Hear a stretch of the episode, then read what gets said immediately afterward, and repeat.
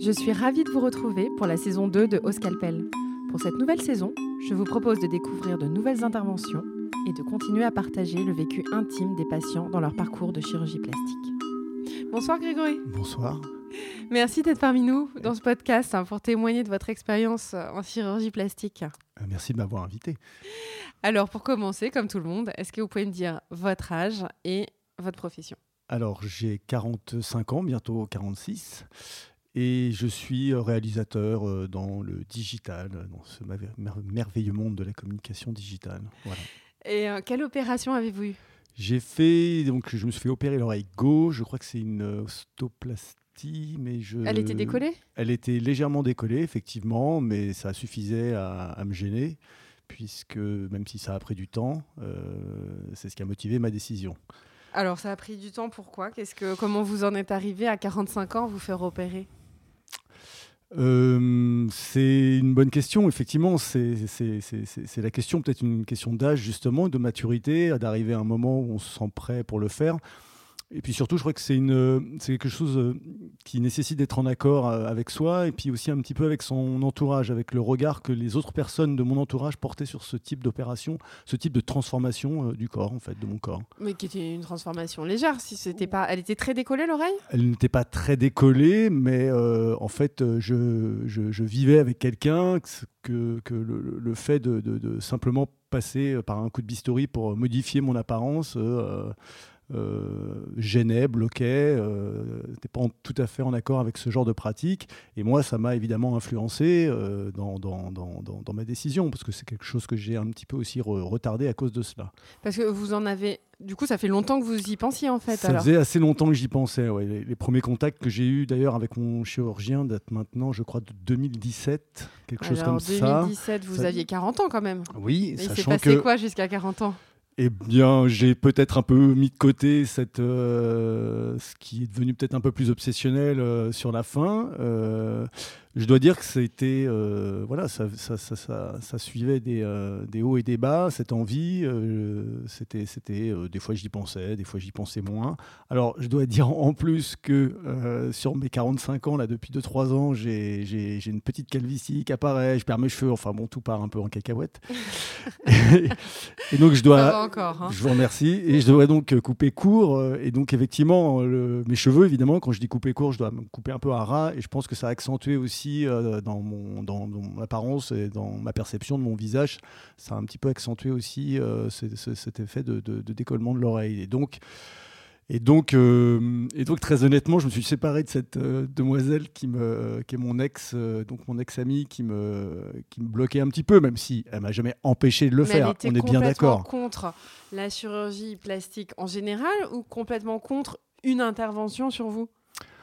Bah, Écoutez, euh, oui, est-ce que la différence. Enfin, je ne sais pas s'il y a vraiment une différence. Euh, elle n'était pas forcément contre l'intervention ni la chirurgie plastique. C'est, elle était peut-être contre que, sur le fait que moi, je me pose cette question. Ah, je pense qu'elle a pris, enfin, je pense, je suis quasiment sûr, euh, qu'elle a pris ça pour un acte d'égocentrisme déplacé par rapport peut-être à des choses plus importantes qui pouvaient avoir lieu dans notre couple ou dans le monde, peut-être même. C'était voilà, quelqu'un de sensible.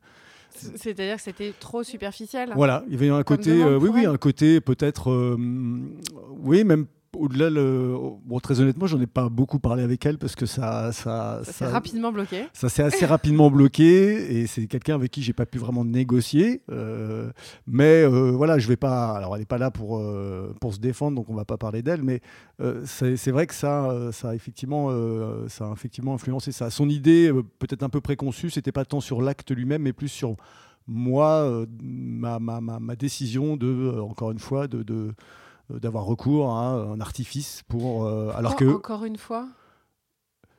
Euh, non, non, pour, je, répète, je répète encore une fois. Non, je, encore une fois, c'est-à-dire que je répète, oui, excusez-moi. pas avec des artifices depuis 45 non, ans. Non, non, bah là, je viens de mettre des lunettes, voilà, maintenant, donc ah j'ai une prothèse supplémentaire, donc voilà, ça, ça, c'est la décrépitude qui commence, c'est magnifique. Alors pour une intervention chirurgie plastique, euh, c'est vrai que le rôle de l'entourage est crucial parce que c'est une intervention qui n'est absolument pas nécessaire, c'est une intervention optionnelle qu'on fait euh, pour se faire plaisir ou pour corriger quelque chose, mais qui n'est pas vital. On peut très bien vivre sans. Et donc, si l'entourage n'est pas soutenant, dans la période post-opératoire où on peut avoir des douleurs, ou on peut avoir un résultat qui n'est pas du tout celui qu'on aura finalement, donc qui n'est pas du tout celui qu'on souhaitait, euh, c'est important que l'entourage nous rassure.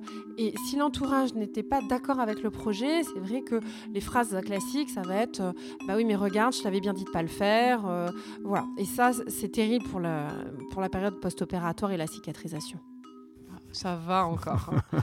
Et euh, avant, du coup, d'envisager sérieusement cette intervention, vous connaissiez des gens euh, dans votre entourage qui avaient eu recours à de la chirurgie plastique? Oui, alors essentiellement des femmes, je dois le dire, euh, pour leur visage, pour les seins, pour de la liposuction. Pas d'hommes? Je crois pas d'hommes, effectivement. donc j'ai été. le pionnier. J'étais un peu pionnier dans mon groupe d'amis. J'en ai parlé, euh, je crois, deux, trois semaines avant, avant l'intervention. Et puis, de plus en plus, euh, j'ai commencé un peu à tester, euh, à tester mon récit de, de, pourquoi je faisais ça. Et alors? Et d'ailleurs, bah, tout, est, tout, est, tout, tout, tout est là, en fait, puisqu'on parle vraiment de.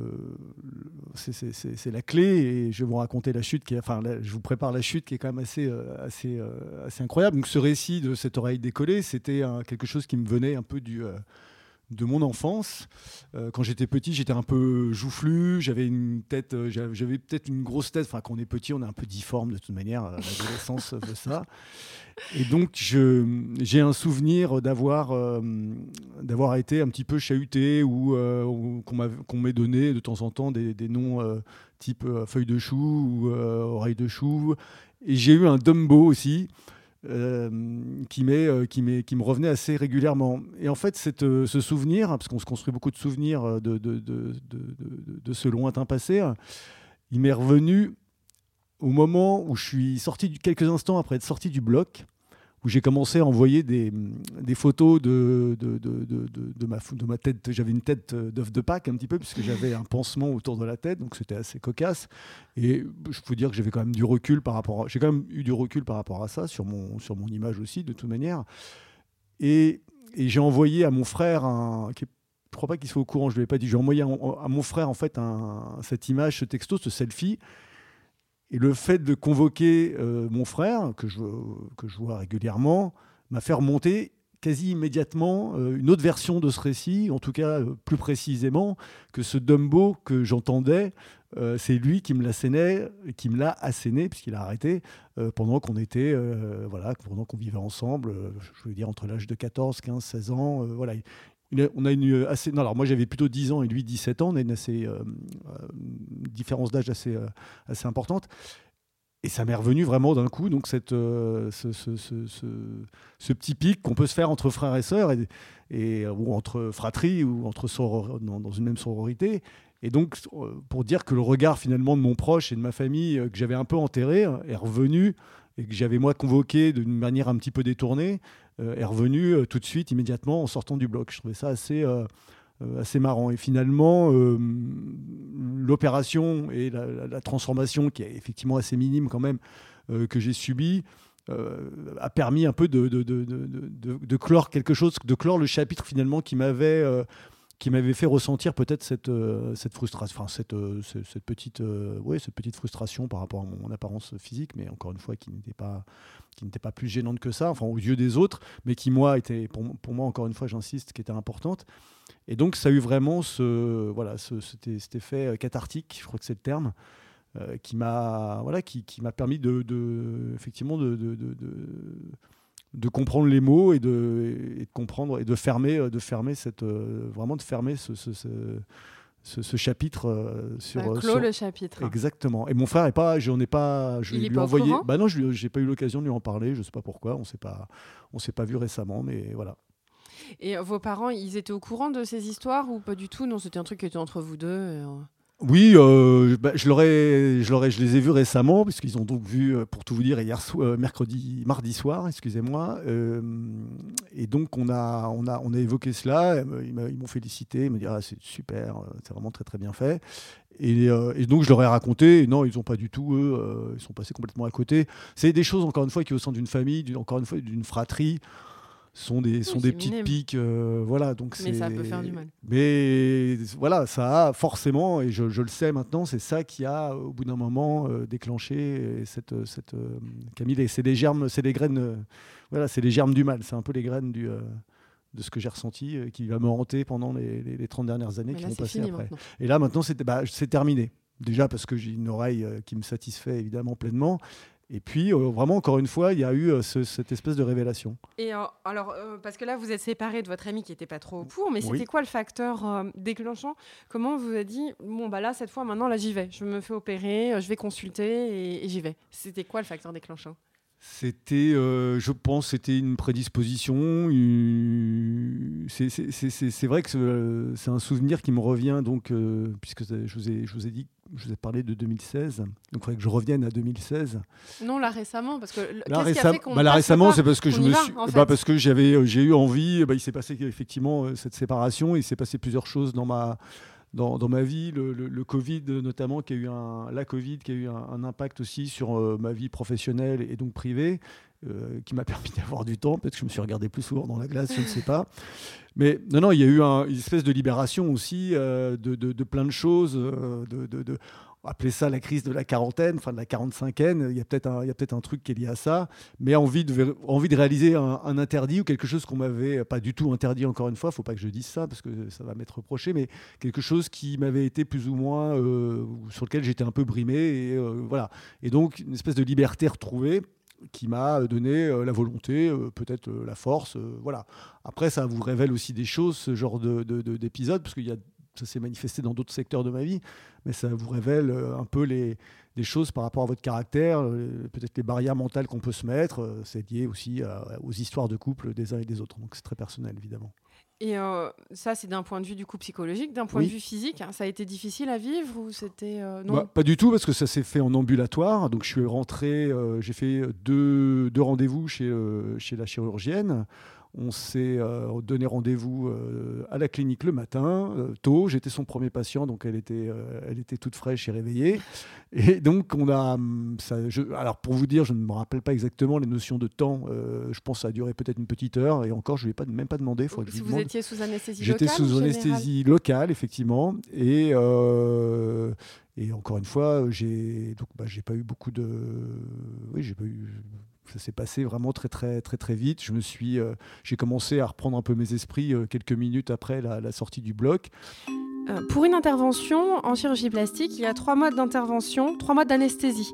Donc soit l'anesthésie locale seule, soit l'anesthésie locale avec en plus ce qu'on appelle une petite sédation qui fait qu'on est euh, anesthésié avec des tranquillisants, on n'est pas complètement présent, mais on n'est pas du tout endormi complètement.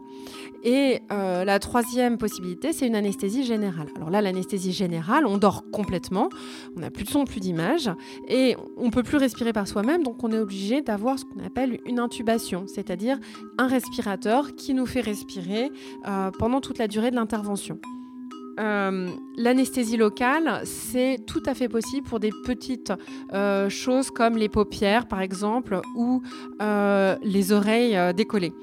les neuroleptes analgésies, donc les anesthésies locales avec une petite sédation pour nous tranquilliser, ça c'est plus pour des interventions sur le visage, les paupières aussi, mais par exemple quand on fait les quatre paupières, donc les paupières du haut et du bas, ou pour la chirurgie dermatologique quand on traite par exemple des petits cancers et qu'on fait une reconstruction euh, au niveau du visage, c'est tout à fait possible sous ce qu'on appelle la neurolepte analgésie.